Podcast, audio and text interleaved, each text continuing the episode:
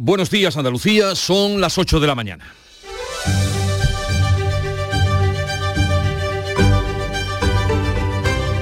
En Canal Sur Radio, La mañana de Andalucía con Jesús Vigorra.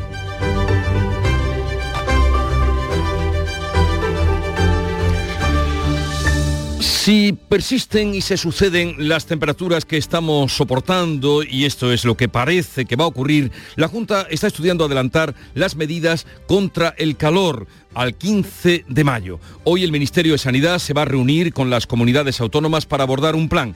La EMET, la Agencia de Meteorología, desactiva los avisos por el calor que había previsto en principio para hoy algo es algo. Este miércoles se han registrado temperaturas históricas para un mes de abril. La más alta se daba en la localidad onubense del Granado con 37,4 grados, superando a Sevilla y Córdoba. Y Juanma Moreno ofrece reuniones discretas para desatascar el conflicto de Doñana que ahora se internacionaliza. El presidente de la Junta se abre a estudiar la propuesta de la permuta de tierras lanzada por el vicepresidente Alfonso Guerra para sacar los regadíos del preparque regantes de entrada la rechazan. El suelo donde está construido el algarrobico, icono de la especulación costera, ya no es urbanizable. El Pleno del Ayuntamiento de Carboneras lo declara de especial protección tal y como obligaba el Tribunal Supremo en una sentencia de 2018. Sería este el primer paso para una posible demolición. Y el Congreso aprueba hoy la ley de vivienda que limita los precios del alquiler.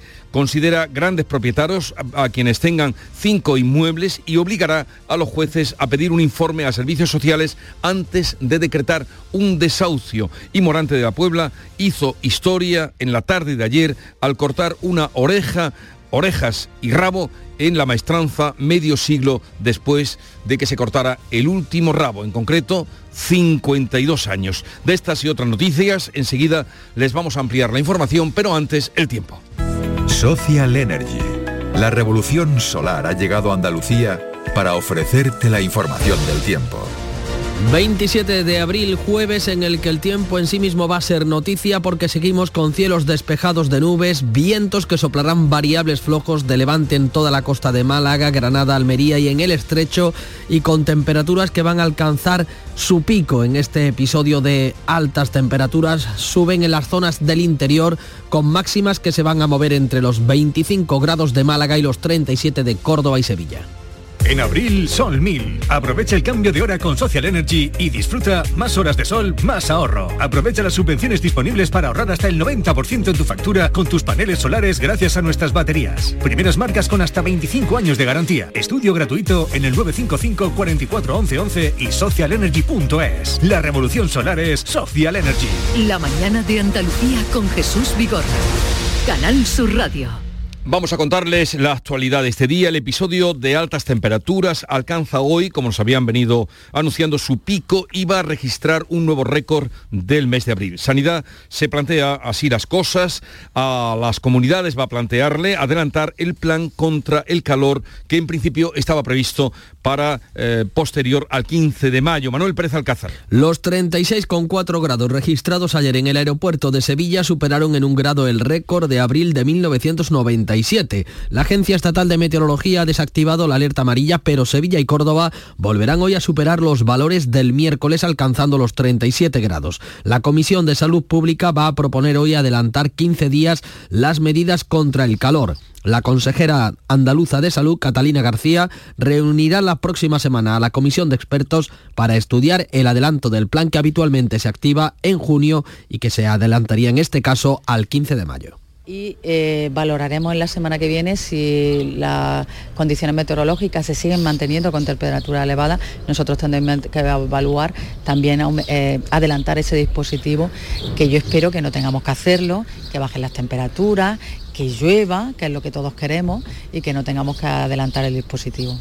El año pasado fallecieron casi 5.000 personas por golpe de calor en España y el grupo que más lo sufrió fue el de mayores de 74 años. Los síntomas son piel muy caliente, mareo, náuseas, confusión, temperatura corporal cercana a los 40 grados y una sensación de fiebre. El jefe de urgencias del Hospital Universitario de Jaén, José Cobo, explica cómo actuar poner a esa persona o, dejarla que, se, que, deje de estar expuesta a ese calor extremo, pues intentando poner un, lugar refrigerado, se podría ofertar líquido en caso de que estuviese consciente y aplicar paño o agua o algún con agua fría para digamos reducir esa temperatura excesiva que pueda ir acumulándose en, en este tipo de personas que tengan un golpe de calor las temperaturas disparadas en esta última semana de abril son también caldo de cultivo para que se adelanten tres meses las plagas del verano. Los expertos apuestan eh, por la prevención para evitar enfermedades.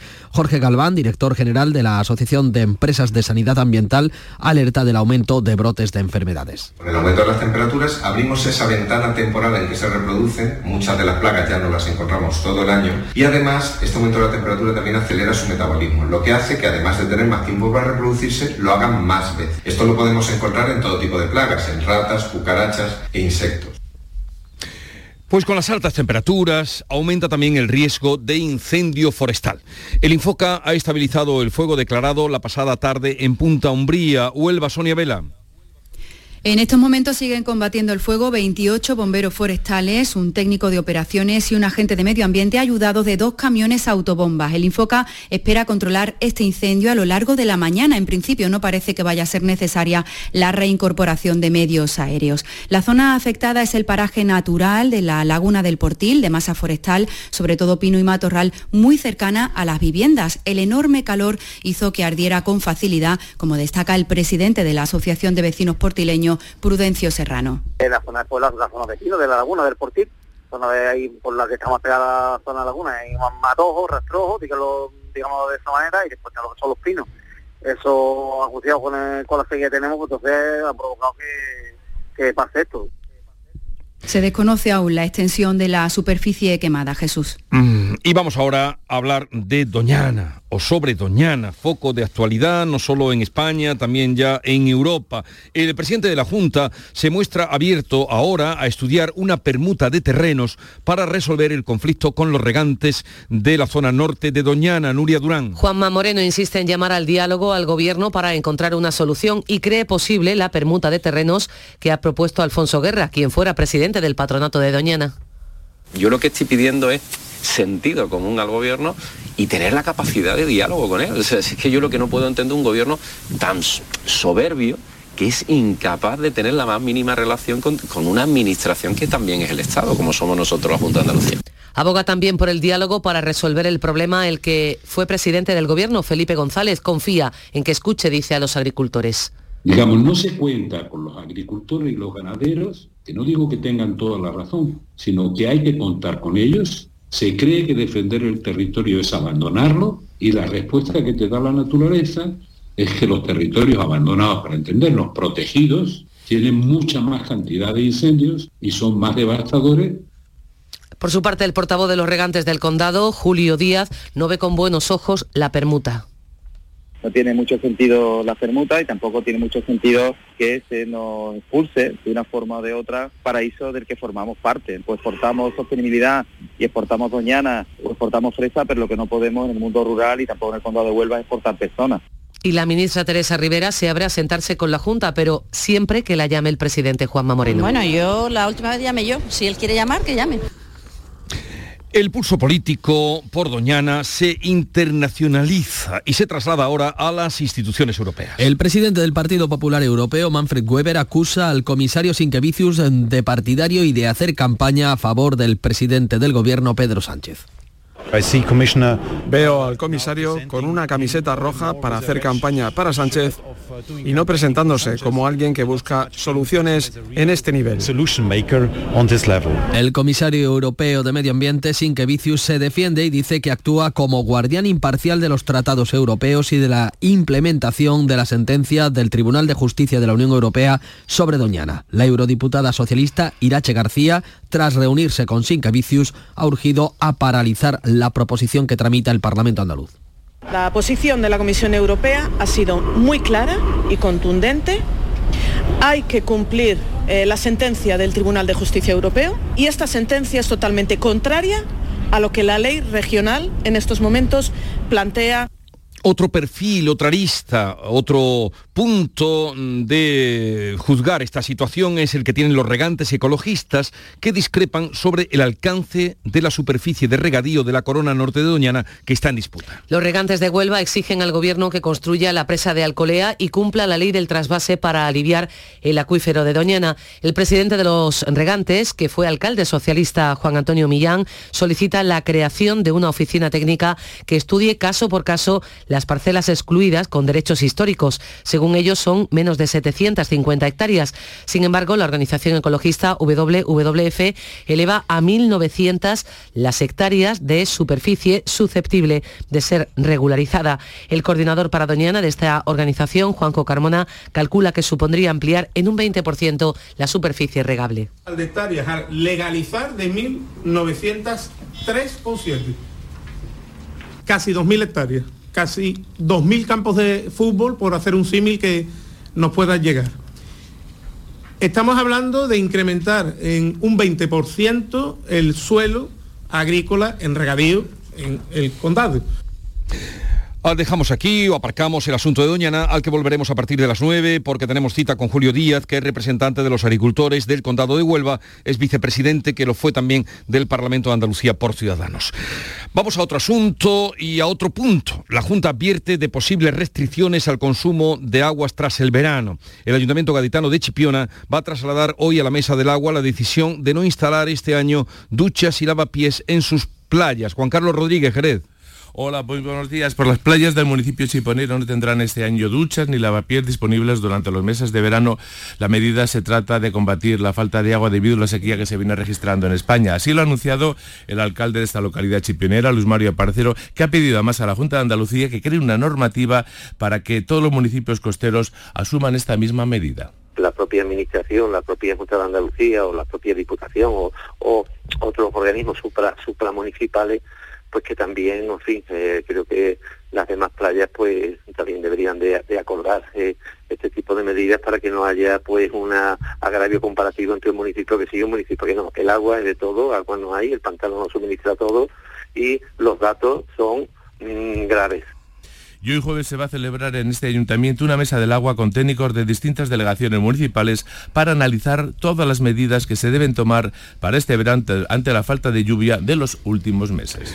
Necesidades básicas, de eso estamos hablando, del agua, y del techo, la vivienda. El Congreso va a aprobar hoy la ley, la nueva ley de vivienda que limita los precios del alquiler en zonas tensionadas y dificulta el desalojo de los ocupas. La ley diferencia entre pequeños y grandes propietarios para desalojar a los ocupas, pero reduce la consideración de gran tenedor a aquellos propietarios que tengan solo cinco inmuebles en zonas de gran demanda. La norma se ha convertido en uno de los ejes de la precampaña de las municipales. Cuenta con el apoyo del Gobierno de coalición, Esquerra Y Bildu. El Ejecutivo defiende que la norma servirá para contener las rentas, incrementar la oferta en los municipios con más demanda y proteger a inquilinos y pequeños propietarios propietarios dicen frente a los abusos de los grandes tenedores y los fondos de inversión. El Ayuntamiento de Carboneras, en Almería, ha desclasificado el suelo en el que se construyó el Hotel Algarrobico, que es el símbolo del tiempo de especulación en el litoral y da un paso clave para su demolición. María Jesús Recio. El Pleno ha aprobado de forma definitiva este miércoles, solo con los votos a favor del equipo de gobierno del alcalde José Luis Amérigo del PSOE, la modificación parcial por la que se desclasifican esos suelos. A partir de ahora pasan a ser no urbanizables de especial protección. Así se da cumplimiento a la sentencia del Tribunal Superior de Justicia de Andalucía de julio de 2016 que obligaba al consistorio a clasificar como no urbanizables esos terrenos, confirmada esa sentencia dos años más tarde por el Tribunal Supremo. Esta aprobación abre las puertas a poder cumplir el fallo de julio de 2021 del Tribunal Superior de Justicia de Andalucía, que obligaba también a la revisión de la licencia del hotel construido por Azata del Sol, lo que puede desembocar en su anulación es el primer paso para que pueda ser demolido. El alcalde de Carboneras, José Luis Américo, dice que siempre ha estado en su ánimo acatar las sentencias. Es un procedimiento sensible, como todos conocemos, y lógicamente cuando estamos hablando de trámite urbanístico que también está judicializado, pues los pasos, por, porque una cosa es la justicia y otra cosa son los trámites administrativos, pues tienen que ser pues, mm, mm, escrupuloso hasta, hasta el último momento. La oposición ha reclamado que se depuren responsabilidades y se lleve a cabo una auditoría de la licencia para conocer quién intervino cuando se concedió. También que se cree una comisión de investigación para que no sean los vecinos y el pueblo los que paguen ahora las consecuencias si la promotora del hotel reclama al ayuntamiento responsabilidades patrimoniales. Este acuerdo va a ser remitido al Tribunal Superior de Justicia de Andalucía y a la Consejería de Fomento de la Junta. Veremos en qué para todo esto. Eh, otro asunto de, de eh, judicial. El juzgado asuelve al alcalde de Nerja, a José Antonio Alberto Armijo, y a seis empresarios por el caso del vertedero ilegal de este municipio. La sentencia niega la existencia de delito y recalca que incluso fue positiva la decisión de fijar un punto concreto para depositar los residuos sólidos procedentes de la construcción en una época de auge urbanístico. El alcalde muestra su satisfacción. Eh, mi pronóstico, afortunadamente, se ha confirmado. Desde el año 2017, cuando salta la denuncia, ya dije en aquellos entonces que atendiendo a la conducta de los cargos públicos y de los empresarios, modo alguno podía uno prever que pudiera haber reproche penal. Sin tanto ruido mediático como tuvo en sus vísperas, quedó aprobada definitivamente en el Senado ayer la reforma de la ley del solo sí es sí. Pretende acabar con las reducciones de condena tras su publicación en el BOE. La reforma ha salido adelante con los votos de PSOE y Partido Popular. Los socios parlamentarios del Gobierno, Unidas Podemos, Esquerra y Bildu, han votado en contra. Las nuevas penas recuperan las horquillas del anterior Código Penal para castigar con más años de cárcel las agresiones sexuales en las que haya violencia o intimidación. La reforma solo podrá aplicarse a las agresiones que se cometan una vez entre en vigor tras publicarse en el Boletín Oficial del Estado.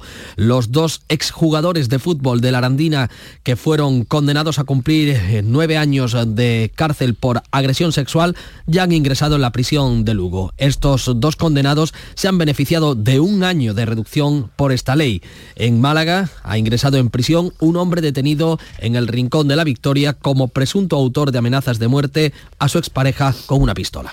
Son las 8.17 minutos de la mañana, sintonizan Canal Sur Radio. Si desde la 11 contáramos los deseos que han hecho realidad todos los premiados por nuestras loterías en 2022 sería algo incalculable. Un momentito, no. Serían concretamente más de 1.371 millones de euros. Ya, pero así sería más metafórico. que sí, que sí, pero con metáforas no das, por ejemplo, la vuelta al mundo y colaboras con una gran labor social. Vale. En 2022, desde la 11, repartimos más de 1.371 millones de euros en premios. Millones de deseos cumplidos, gracias a todos. Porque la Lotería de la 11 toca mucho y toca muchos. A todos los que jugáis a la 11, bien jugado. Juega responsablemente y solo si eres mayor de edad. Hola, hijo.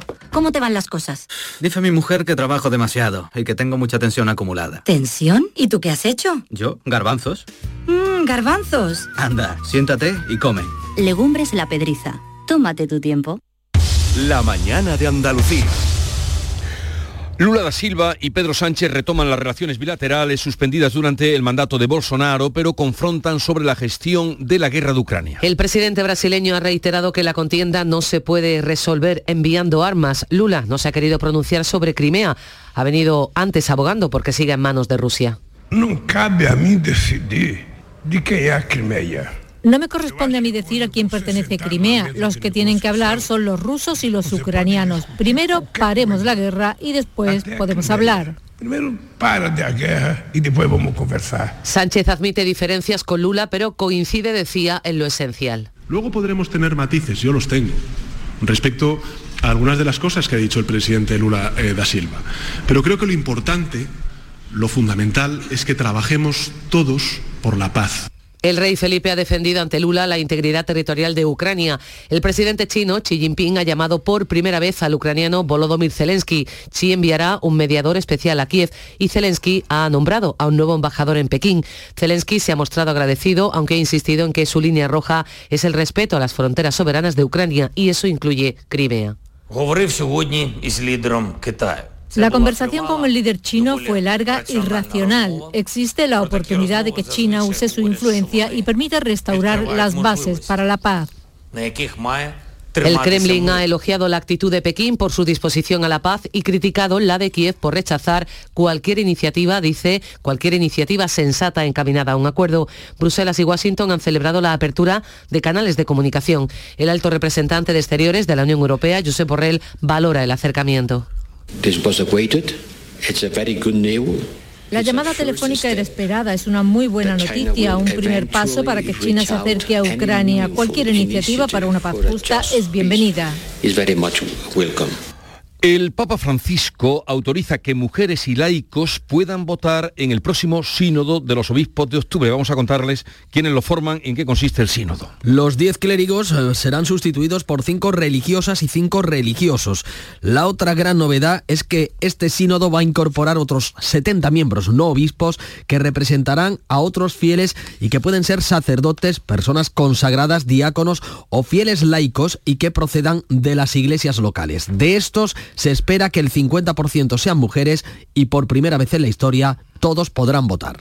Bruselas estudia exigir a España un ajuste de 6.000 millones por su alto déficit público hasta que se reduzca a razón de un 0,5 anual. La Comisión Europea ha presentado sus propuestas para reducir el déficit público de los países que superan el 3% del PIB, que es el caso de España, porque cerramos el año pasado con un desfase presupuestario del 4,8 de la riqueza nacional, el quinto más alto de la Unión Europea.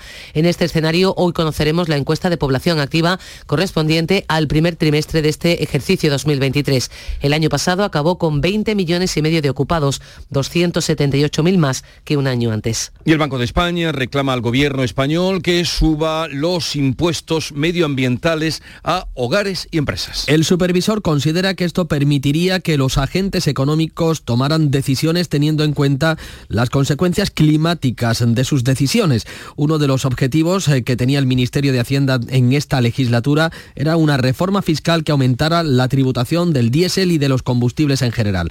La guerra en Ucrania hizo que se aparcaran estas intenciones, pero ahora el Banco de España reclama al Ejecutivo que retome esos planes.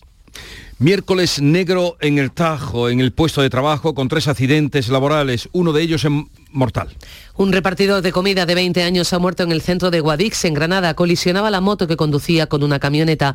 En Sanlúcar de Barrameda, en Cádiz, un trabajador ha resultado herido grave al caer por el hueco de un ascensor en obras. Y en Málaga, un trabajador de 54 años también resultaba herido grave tras sufrir una descarga eléctrica en Viñuela. Manipulaba un poste en la carretera A402. El Ayuntamiento de Motril denuncia a 56 agentes de policía, 56 de policía local, por concertar bajas laborales en fechas destacadas como la Navidad o la Semana Santa. Jesús Reina como medida de presión contra el Ayuntamiento de Motril al que reclaman mejoras salariales. El abogado del Ayuntamiento, Carlos Aránguez, cree que hay responsabilidad penal. Esos eh, paros absolutamente irregulares, alegando eh, indisposición eh, médica inexistente. Se trata de un presunto delito de abandono del servicio del artículo 409 del Código Penal. Los agentes afectados explican que las bajas se deben a la edad media elevada de la plantilla, la sobrecarga de trabajo y el nivel de estrés. Recuerdan que son los médicos los que dan las bajas. Daniel Ortega es portavoz de la plantilla. Y es muy grave decir que un profesional de la seguridad señalarlo como que se inventa una baja, pero no solamente eso, también está señalando al propio médico que firma esa baja. O es que ahora de repente los médicos se inventan una baja, o que el médico no sabe evaluar lo que le pasa a una persona pero hombre, por favor, seamos serios, esto es muy grave lo que, de lo que lo están señalando. Tras la presentación de la denuncia, los agentes estudian ahora qué medidas van a tomar. La justicia está al borde del colapso.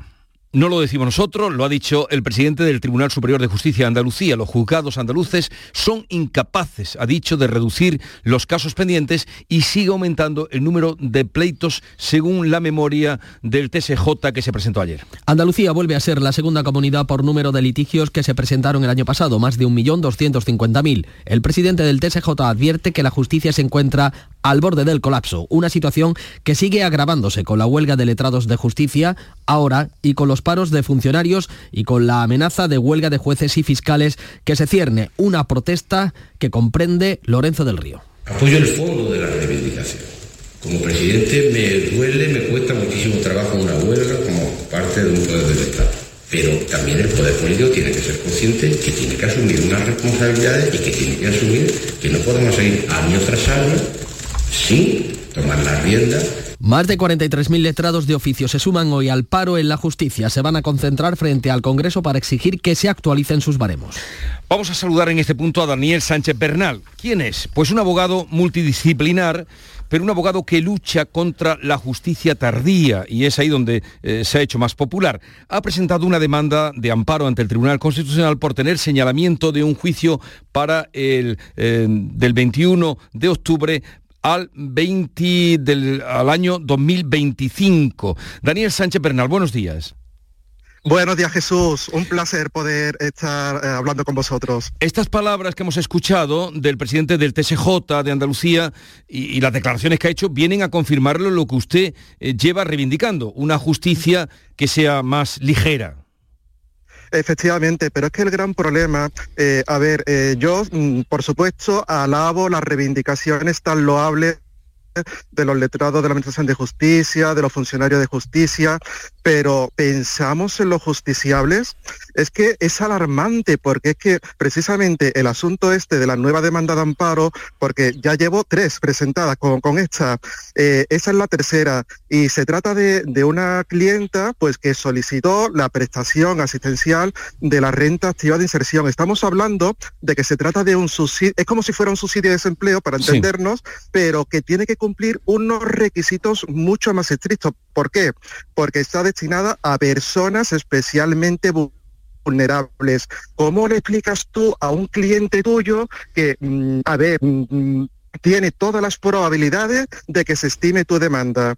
Sí. Porque es muy loable y es que además se ve abocado a tener que pedir auxilio a la, a la justicia. ¿Cómo le explica tú que el juicio se va a celebrar para dentro de, para, eh, vamos, precisamente para más de tres años y medio, porque os voy a poner en antecedente, Jesús, la demanda se presentó en mayo del año pasado el día 6 de junio del año pasado hmm. se admite a trámite la demanda. En ese, en ese decreto de admisión a trámite de la demanda, que es lo primero que se hace, dice el juzgado, eh, se va a señalar el juicio para el 22 de octubre del 22. Claro, yo no daba crédito, digo 22 de octubre de este año. Digo, voy a felicitar a la clienta, pero claro, Posteriormente llega una resolución del letrado de la Administración de Justicia como diciendo, Daniel, que ha sido la broma, chiquillo, que es que ha habido una confusión, un error mecanográfico, que donde quería decir 22 de octubre del 22 es para el 22 de octubre del 25. Es que esto es una barbaridad, Jesús. es que... Mm, ah, es que lo que usted ha relatado habla por sí solo y ahí es donde están padeciendo los clientes, pero también los abogados eh, que, con esta, ¿qué le pueden decir a sus clientes? ¿Cómo le van a pedir? Anticipo de la minuta, me decía el otro día un abogado. Daniel Sánchez Bernal, no tengo tiempo para más, pero su reivindicación, desde luego, es justa y necesaria. Así es que ánimo para seguir adelante. Vamos con otro asunto. Cádiz celebra hoy el centenario de uno de sus poetas más reconocidos. Carlos en Mundo de Ori y lo hace con un homenaje titulado Oleaje a Ori. Saludo, Taro. Allí van a estar, entre otros, Felipe Benítez Reyes, María Alcantarilla, Juan José Tellez o la viuda de Ori, Laura Lacheroy, empeñada en la tarea de la divulgación de su obra desde que falleciera el artista en Francia en 2010. Una vitalidad tremenda, una profundidad de, pensamiento, de, de sentir, de sentir el mundo, de percibir el mundo de cómo eh, aprender, eh, cómo aprender el universo, una apertura enorme eh, hacia el cosmos, hacia, bueno, no lo repito, hacia el universo, hacia lo humano. Así lo recuerda de esta manera tan cósmica Laura Lacheroy. Los actos van a comenzar por la mañana con alumnos y alumnas de Cádiz que van a leer su poesía frente al busto del escritor en la Alameda. Bueno, hora por ori una exposición suya magnífica hay también en la Diputación. Sí, eh, la cabaña central. De ese grandísimo poeta que decía, eh, no quiero que a las calles le pongan mi nombre, eh, a las calles hay que ponerle nombres de orgasmo para que la gente diga, vivo en el orgasmo 13. Él se negaba a que le pusieran nombres de calles. También decía Jesús que le gustaba más la verdad con huevo frito. pues estamos con él. La Feria de Sevilla pasa a su Ecuador y lo hace batiendo récords de público y de consumo. Pilar González. Está siendo la Feria de los Récords, se baten marcas de todo tipo. En la maestranza, lo estamos contando, Morante de la Puebla se llevó el rabo del cuarto toro, algo que no pasaba desde 1971. Récord también en altas temperaturas, feria de mucho calor. Sevilla ha batido este miércoles su registro histórico de hace 26 años, con el día más caluroso en abril, con una máxima de 36,4 grados. Hoy se esperan 36, ha bajado la previsión que apuntaba a los 38. También se superan las marcas de retiradas de residuos, de usuarios de autobús, de metro y hasta de consumo que se ha disparado y se ha incrementado en más de un 40%. Hoy además empieza a cambiar el paisaje porque son muchos los sevillanos que deciden marcharse y muchos los que llegan de otros puntos del país dispuestos a disfrutar de la feria. Y en el ámbito de la feria de abril tuvo lugar el triunfo histórico de Morante de la Puebla, que después de más de medio siglo cortó un rabo en la maestranza y así lo contaba Canal Sur Radio. Pues corta un rabo en la maestranza. Morante de la Puebla. Hecho que no ocurría desde hace medio siglo, algo más de medio siglo. 8.30 minutos de la mañana, tiempo ahora para la información local. En la mañana de Andalucía de Canal Sur Radio, las noticias de Sevilla. Con Pilar González. Buenos días. La feria enfila ya su recta final y lo hace batiendo todas las marcas, incluso en la maestranza, donde Morante, 52 años después, ha conseguido un rabo. Récord también en temperaturas, en consumo, en residuos y en usuarios de transporte público. Enseguida los detalles, antes el tiempo. Hoy tenemos intervalos de nubes alta, viento variable flojo, con rachas fuertes por la tarde y las máximas previstas son 37 grados en Écija, Lebrija y Morón, 36 en Sevilla. A esta hora 20 grados en la capital. Oye, ¿te apetece salir hoy? Claro, ¿qué te apetece esta vez? ¿Jugar al pádel, crossfit, comer o tomarnos algo de relax al aire libre? Todo suena genial.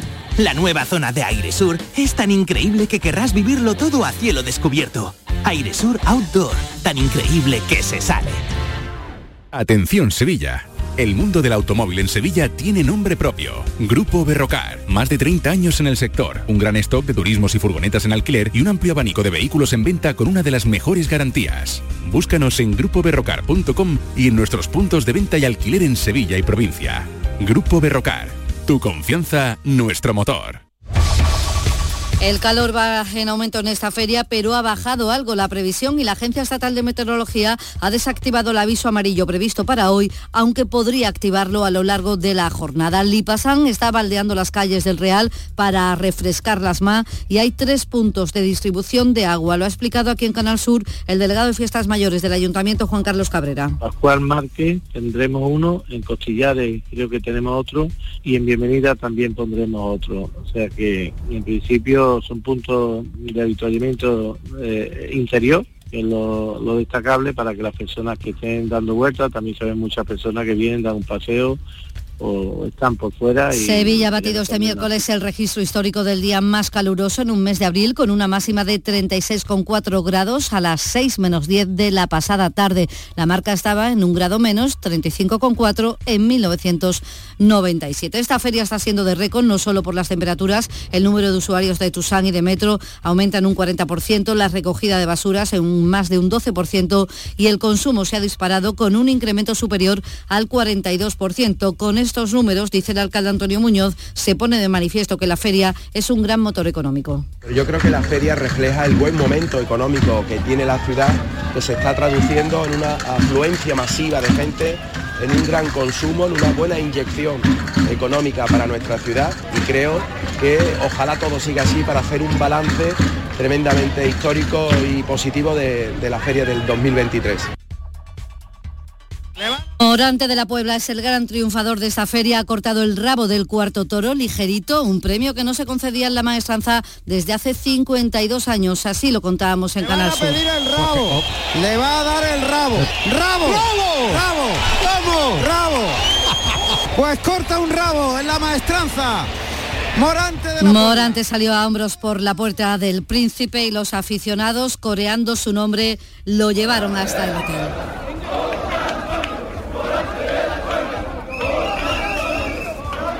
Esto se vivía en la maestranza mientras que la policía local de Sevilla horas antes, eh, a las 4 menos cuarto de la tarde en el Paseo Colón, habría diligencias por un posible delito de maltrato animal contra la propietaria de un coche de caballos tras la muerte de una yegua que estaba previamente enferma. Dicen los veterinarios que no tenía que haber salido de la cuadra, a pesar de eso la sacó y su estado se agravó por deshidratación.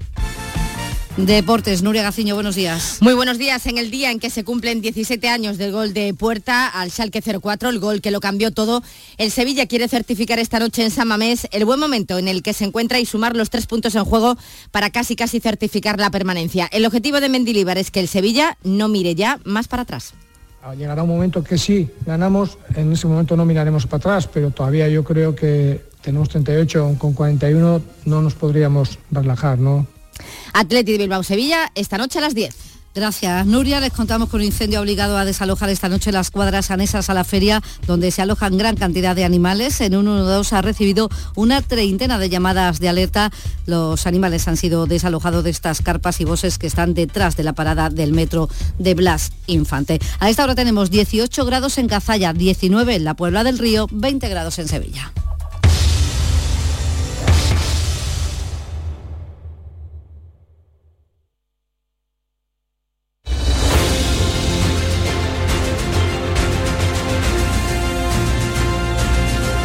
8.35 minutos de la mañana, sintonizan Canal Sur Radio, esta es la mañana de Andalucía, en la que en un momento vamos a hablar sobre los temas de actualidad que hoy les venimos contando con Silvia Moreno, Fernando del Valle y Kiko Chirino.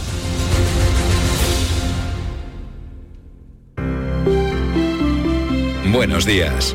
En el sorteo del cupón diario celebrado ayer, el número premiado ha sido 6348 06348. Serie 13013. Hoy, como cada día, hay un vendedor muy cerca de ti repartiendo ilusión. Disfruta del día. Y ya sabes, a todos los que jugáis a la 11, bien jugado. Ser programadora de videojuegos, o ingeniera en robótica, o en inteligencia artificial. Cambia el chip. Nosotras somos el futuro en las TIC. Tecnologías de la información y las comunicaciones. Día Internacional de las Niñas en las TIC. Pacto de Estado contra la Violencia de Género. Ministerio de Igualdad. Gobierno de España. Junta de Andalucía. En Canal Sur Radio, por tu salud, responde siempre a tus dudas. Hablamos de cirugía de columna. Conocemos nuevas técnicas poco invasivas que están resolviendo complejos problemas como hernias discales o la estenosis del canal raquídeo en nuestros hospitales. Detrás de todo eso hay especialistas que nos acompañan esta tarde en directo y con tus preguntas. Envíanos tus consultas desde ya en una nota de voz al 616-135-135. Por tu salud, desde las 6 de la tarde con Enrique Jesús Moreno. Más Andalucía, más Canal Sur Radio.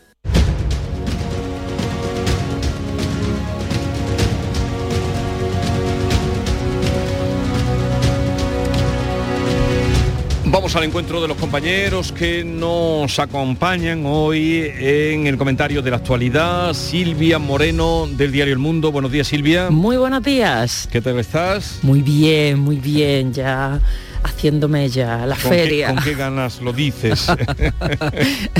¿Has estado por allí? Sí, sí, sí, sí, una feria fantástica, de mucho calor, mucho, mucho visitante pero, pero bien, bien, muy bien la feria. Y, y ahora que eh, eh, en esta, eh, para los que ya estén cansados, vendrá Madrid, que tiene un puente a partir de mañana enorme, ¿no? Claro, se da el relevo, ¿no? Los, relevo. sevi- los sevillanos quizás se tomen unos días de descanso y venga el relevo de las tierras madrileñas, que tienen un fantástico puente por delante y seguro que aprovechan, aprovechan para venir a Sevilla. Vamos a saludar a Fernando del Valle, delegado de ABC Andalucía. Buenos días, Fernando. Hola, ¿qué tal? Muy buenos días. Eh, ¿Qué tal por ahí por Málaga?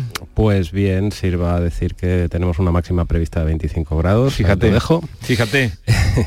y también pues deseando que llegue ese puente con unas eh, expectativas de ocupación hotelera fantásticas, así que estamos con las playas abiertas para, Sí, sí. Me Todos informó. los que queráis.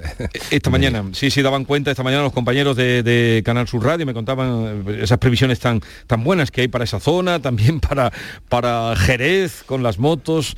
Andalucía reclama pena que no que las temperaturas estén tan altas, porque aun siendo en este momento muy agradable los 25 grados que tú das de Málaga, pero un poquito alta, ¿no? Para, para Sí, abril. sí, sin, sin duda es alta y sin duda lo que más se nota quizá en Málaga, lo que pasó el verano pasado, eh, son esas noches tropicales, esas noches de temperaturas que hasta ahora no se venían dando. Es verdad que durante el día no soportamos eh, esas temperaturas extremas que sí en el interior, pero el alza de las el alza del termómetro, pues aquí también se nota. Y Kiko Chirino, su director del Ideal de Granada. Buenos días, Kiko. ¿Qué tal? Buenos días. A Silvia le delata la voz, ¿eh? que ha tomado la feria. No, no, la- no tiene la voz clarita. Sí, será alergia, será alergia, seguro, seguro. Yo voy mañana, ¿eh? Yo, cuando uno se cansa, llegamos los de la diáspora, llegamos allí. Hasta ahora no ha sido. Bueno, está trabajando Jesús. Mañana, Ah, y- mañana bueno. llegaremos. Ahora viene, mañana Perdón. vamos a Eh, Sevilla, eh, a la y- perdón, perdón. Eh, Pero la, a la feria no se va a trabajar, decir siempre. Hombre, bueno, un periodista, cualquier escenario es trabajo. tampoco-.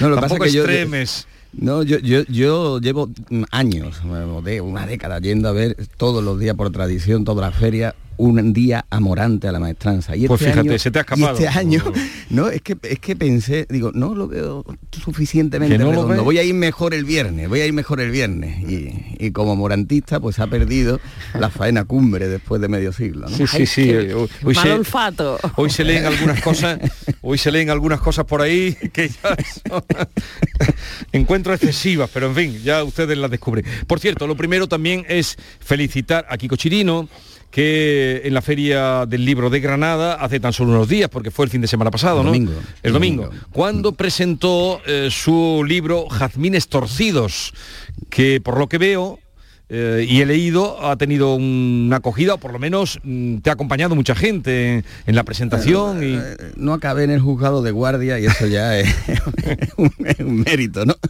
No hubo mucha compañía y eso que era un día por la tarde jugaba el Granada, pero eh, hubo un acompañamiento generalizado. Uno escribe libros para saber el cariño que le, que le devuelven en este caso, más que dinero. Y en este caso fue mucho y generoso. Ya llegará a, la libre- a las librerías cuando acabe la feria de- del libro en Granada y, Sí. y ya ha dicho que te envíen uno y que vaya de Ah, camino. muchas gracias. Torcidos. ¿En qué editorial está publicado? Valparaíso. Valparaíso, para que también quien quiera acercarse. Es un libro de relatos. No, es una novela. Novela. Ah, novela. Has entrado ya en la novela. Bien, Sí, bien, bien, la- bien. En la novela estoy empeñado en no salir de pobre y, de- y he escrito una novela. Pues ahí tienen esa referencia para las próximas ferias del libro o cuando quieran acudir a, a conocer la novela de Chirino. Bien, la- el conflicto mm, de Doñana ya se ha internacionalizado. Eh, y más han entrado ya casi con la misma con la misma acritud que aquí el, eh, pues los- las, las personas que ocupan cargos importantes el, el consejero de medio ambiente del que todo el mundo ya aquí sabe eh, su nombre los pescadores por lo que lo conocen eh, los mm, agricultores eh, ahora el Sinquevicius al que han dicho que lleva al que le ha dicho el presidente del Partido Popular del Parlamento Europeo que lleva la camiseta roja de Sánchez ¿Hasta dónde puede llegar esto? Silencio. Bueno, pues es verdad Valorativo, que la- silencio eh, valorativo. no, el, el- el- la- el posicionamiento es verdad que lo ha justificado por un seguimiento, ¿no? Por eh, un seguimiento de, de la, de la sentencia. Ahora, podríamos decir ahora, porque la, la situación de los pozos ilegales y de la situación de irregularidad en Doñana no es nueva y casi do- dos años después, pues ha entrado esta, beligerancia por una parte, esta tensión eh, tan, tan extrema por otra de las instituciones europeas por este problema. Mm, yo creo que hay excesivamente ruido. Mm, eh, el PP está intentando desmontar un asunto que se le ha metido en campaña, ya veremos con la trascendencia electoral que tiene, que hay excesivo ruido que permite analizar con serenidad el problema, porque el problema sí es real, es un problema que existe. Mm, pero también creo que en este ruido el PP, por mucho que se empeñe, ha perdido ya el relato. y que hay más allá del debate sosegado que podemos hacer sobre los objetivos y los datos que hay, la propia proposición de ley, etcétera, el relato lo tiene perdido y lo tiene perdido en la, esfera internacional.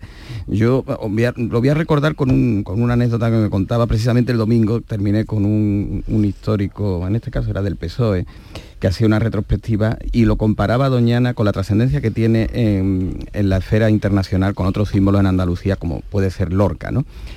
Y cuando se intentó hacer el campo de fútbol de Afacar, donde estaban los restos de Lorca, y aparecieron, o se suponía que habían aparecido restos, y apareció en el New York Times, publicada aquella portada, ¿no? Aquello terminó llamando Manuel Chávez al alcalde de, Lor, de Alfacar para que fuera allí, porque aunque no había restos en aquella obra, la trascendencia que había cogido el relato ya en la prensa internacional era tal que hubo que cambiar el, campo de fútbol. Aquí estamos en una situación muy similar. El debate objetivo lo puede el PP razonar, pero el relato lo ha perdido. Y ya, eh, tal y como está la, situación, quizás lo más sensato sea enmendarse a sí mismo. Claro, yo creo que en, ese sentido iba em, ese paso atrás que dio ayer el, presidente Juanma Moreno, y es verdad que el, Partido Popular y el gobierno andaluz da la impresión de que no han medido bien eh, sus fuerzas a la hora de presentar esta proposición de ley que puede asistirle una cierta razón eh, a la hora de querer legalizar esos, esos terrenos, esos terrenos de, regadío que se quedaron, se quedaron fuera temporariamente en, 2014, pero lo que no puede sin duda es enfrentarte a todos y a todo el tiempo.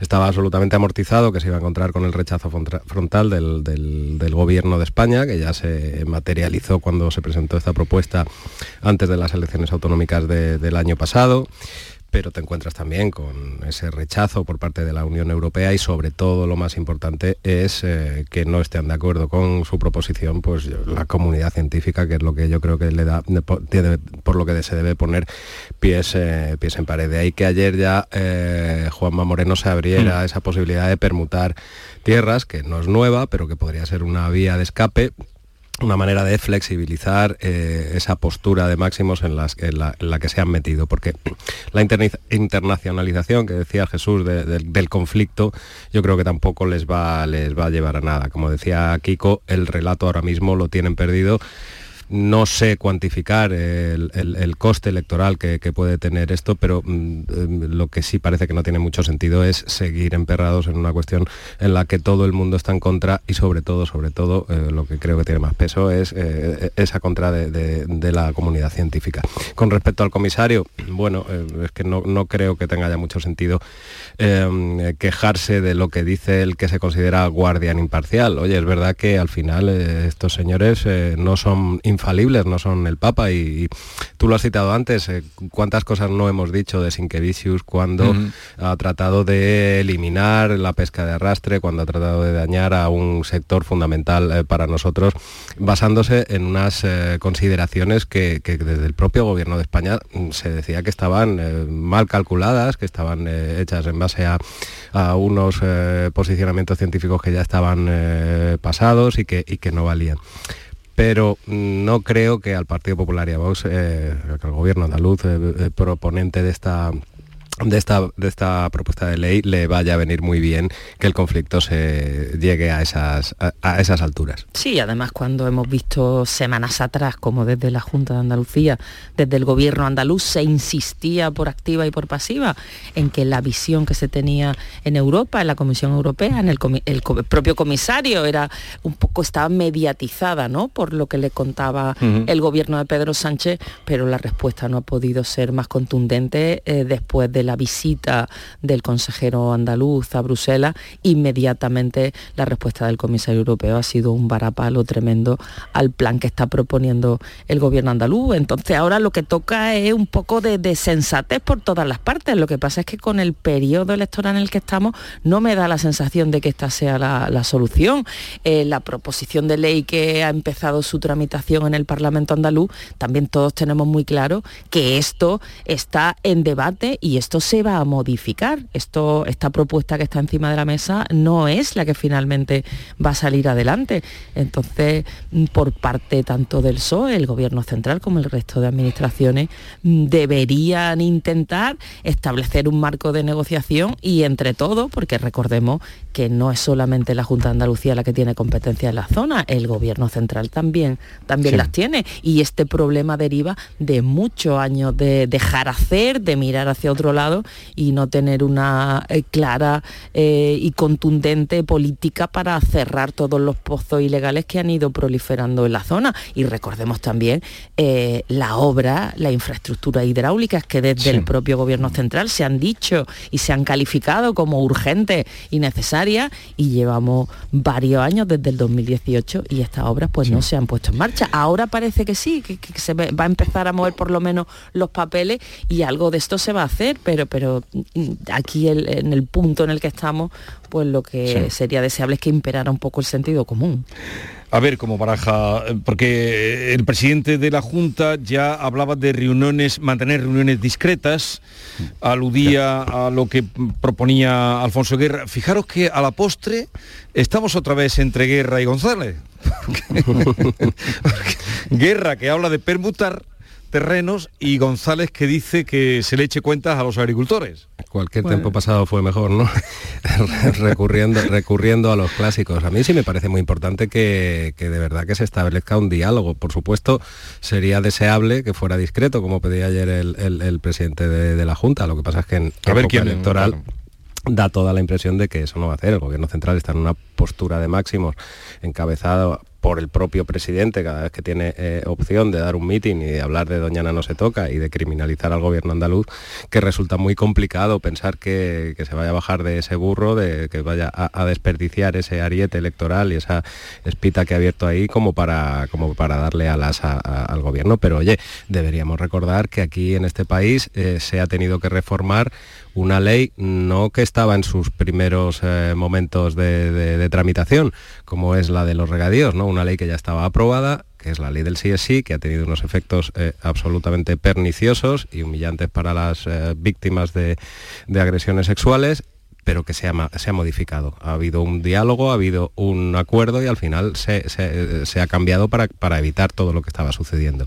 Porque en ese periodo de tramitación que falta eh, para que la ley de lo- los regadíos de Doñana se haga una realidad, no podríamos llegar a un diálogo, no podríamos llegar a un consenso, a un consenso máxime cuando son todas las, las administraciones las que están aquí involucradas y máxime como cuando decía Silvia, oye, eh, a esta proposición de ley no se le puede culpar de darle la puntilla a Doñana. El problema de Doñana, que existe, que es real y que es tremendo y una pena, y tendremos, tendremos que ponernos a trabajar todos para, para intentar paliarlo en la medida de las posibilidades, ahí tiene que remar todo el mundo. Pero si os fijáis la política, lo, lo caprichosa que es, que eh, hace algunas semanas estábamos con el, el fiasco, el fracaso tan absoluto de la ley del solo sí es sí, con estas salidas, Sí. escarcelaciones, un centenar de violadores que han quedado en libertad, cómo se han reducido las condenas.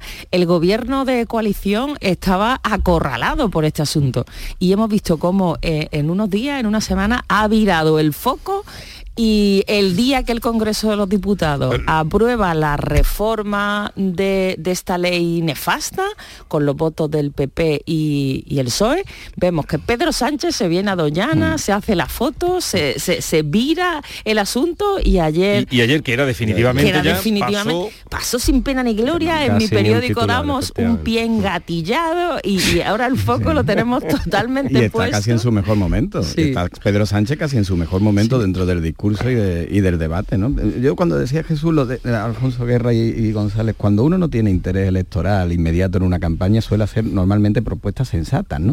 Y si encima está fuera de la política, más todavía. bien ¿no? traído Y eso, si sí. no, más todavía, ¿no? Yo creo, yo- yo- yo creo que aquí hay dos cosas que, eh, que sí le asiste en dos. Igual que he dicho que en la primera mm, no, que ya ha perdido el, el relato y que debería enmendarse a sí mismo el Partido Popular. Hay dos cosas en las que sí le asiste, yo creo, la reclamación. Una es eh, en esa petición de reuniones, mm, pues no tiene sentido que las administraciones con competencias sobre Doñana, que son todas, la Junta y el Gobierno, eh, se hayan contraprogramado en los últimos tiempos.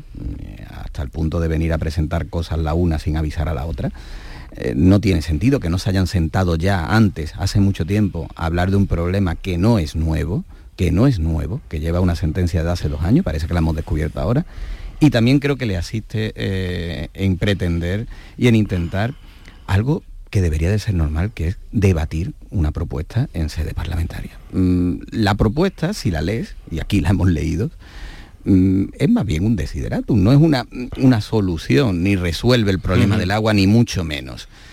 Eso tiene que llegar a debatirse, es decir, en los partidos de la oposición negarse al simple debate me parece que no es dentro, no forma parte del juego democrático. Y después también la beligerancia que está mostrando la Comisión eh, Europea, tan indulgente otras veces y que ha pasado tanto la mano en materia de agua, sin ir más lejos, en la depuración.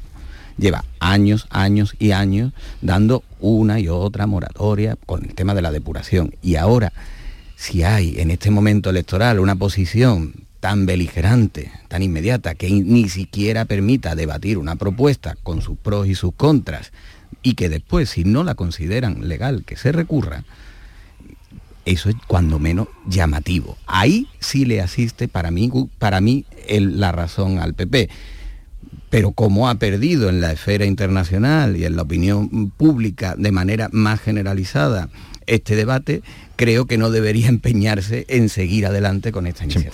Bien, vamos a cambiar de tercio porque luego voy a hablar, eh, o vamos a hablar con Julio Díaz, que es el representante de los agricultores del Condado de Huelva, fue vicepresidente del Parlamento andaluz, luego dejó, eh, porque era por Ciudadanos, ya lo dejó, y ahora es representante de los agricultores y volveremos a, a incidir en este asunto y no quisiera que fuera también monográfico, porque tenemos la ley de la vivienda que eh, se va a aprobar hoy. Eh, no sé cómo la veis, depende, es muy amplia, claro, pero eh, depende de quien hable, la ve como una protección para los ocupas, una persecución para los propietarios, mm, una posibilidad para que los alquileres no sigan subiendo como están, por mor de, sobre todo en algunas capitales, de la fuerza del turismo. Mm, ¿Qué pálpito tenéis de esta ley de la vivienda? Pues yo, eh, antes lo ha, dicho Silvia, em, si nos ponemos ahora a hablar de vivienda, como se ha puesto Pedro Sánchez, que al margen de coger el tema de, Doñana como único asunto, eh, ahora está prometiendo eh, viviendas de alquiler cada, cada día, 10.000, 20.000, un, un número al que ya no llegamos, y ganándose esos calificativos del señor Don Piso, que se está, que se está ganando, pues si hablamos de todo esto dejamos de hablar pues del CSI, de, de las pugnas con Podemos, eh, de otras eh, historias eh, más ulteriores como, como el, independentismo catalán, que por cierto ya ha presentado su presidente una propuesta de referéndum pactado que ha pasado sin pena ni gloria, la que no estamos atendiendo, pues dejamos de hablar de eso. La ley de la vivienda era uno de los objetivos de Podemos al iniciar la legislatura que el propio Partido Socialista había ido enfriando porque sabía a qué tipo de ley se, podía enfrentar en el caso de que, de que saliera adelante. Han cambiado las tornas y ha cambiado la situación política y el gobierno se ha visto obligado a, tirar para adelante, a tirar para adelante de manera muy significativa, dándole voz, que han sido quienes han, presentado la propuesta, pues nada menos que a Bildu y a Esquerra, contrariando a su antes amado socio de Podemos y dejando que sean estos partidos quienes eh, estén llevando la, la voz cantante con una ley que efectivamente que se aprueba hoy pero que coincita en general un rechazo absoluto, sobre todo por parte de, quienes entienden del sector. Es verdad que es muy fácil generar un titular populista de decir los alquileres no, van a subir, eh, no van a subir por decreto, eh, vamos a generar muchísimo más suelo para VPO del que, se está, del que se está generando, mm, pero cualquiera que se ponga a hablar con los agentes del sector, con los urbanizadores, con los abogados, pues eh, al final lo que te dice es que esta solución es perversa y que no va a solucionar absolutamente nada porque este tipo de medidas intervencionistas al final lo que se ha demostrado es que estrechan el mercado, que reducen la oferta y que cuando tú reduces la oferta, porque si, tú em, empiezas a dificultar eh, eh, el alquiler, la subida de los precios, el el tema de los ocupas, que parece que, les vas a tener que pedir permiso cuando te, ocupen la casa para, para, echarlos, pues eh, muchos eh, propietarios, recordemos que la gran mayoría de los eh, dueños de casas de alquiler en este país no son esos grandes tenedores de los que se está hablando, que son personas que con sus ahorros de mucho tiempo pues han, comprado una casa que luego no ocupan por lo que sea y que la han puesto en alquiler. Pues la gente se va a pensar muchísimo más eso, de poner en alquiler su casa. Y con, el, eh, con la construcción de VPO igual, se habla ahora de hacer un 40, de dejar en cada sector a desarrollar, dejar un 40% de viviendas de VPO, que está muy bien, el titular está muy bien, pero hay que confrontarlo con la realidad y la realidad es que en los últimos años no, se, ha hecho, VPO, un 3% es, lo que se dice. Entonces, vamos a dejar de hacer el 3% del 30% que se pedía hasta ahora en la ley, hacer el 3% del 40%. Vamos a sentarnos, vamos a dialogar, vamos a ver con las comunidades que son las que luego van a tener que desarrollar esta ley y de verdad, ah, sí, el del, tema de la vivienda, por supuesto que es un drama que hay, que hay, que meterle mano. No meterle mano tres días antes de las elecciones, mucho antes. Y vamos a consensuar de una manera unas políticas que efectivamente sirvan para paliar este problema que tenemos. Sí, el tufillo electoralista no hay nadie que se lo quite y hay un punto que, que preocupante y además el tema de, la ocupación, cómo se aborda con esta eh, nueva ley, el tema de la ocupación, eh, parece que se le van a poner más facilidades a aquellas personas que ocupan una vivienda al exigirse una serie de requisitos para que el propietario, cuando el propietario los denuncie, cuando un juez decida que, deben salir, eh, se va a ver más requisitos. Y esto va en contra de todo lo que está ocurriendo hasta ahora, porque tanto los fiscales como la policía tienen órdenes para, para actuar y para darle agilidad. Entonces es preocupante porque efectivamente se habla de grandes tenedores, de fondos buitres, pero hay también muchas familias que tienen un piso en alquiler y esta medida es preocupante. Sí, eh, eh, pero es que tienes tú que demostrar ahora que la familia no es vulnerable. Pero todo, bueno, mucha gente que nos está escuchando tiene eh, o en carne propia o conocido que le han ocupado un piso o que han dejado de pagarle y no hay tu tía, ¿eh? Y no hay manera. Y ahora se le van a dar más facilidades. Y no hay manera. Y eso hay gente de con nivel, sin nivel, con dinero y sin dinero, que con sus ahorros ha comprado un piso. Bien, llegamos a las 9 de la mañana.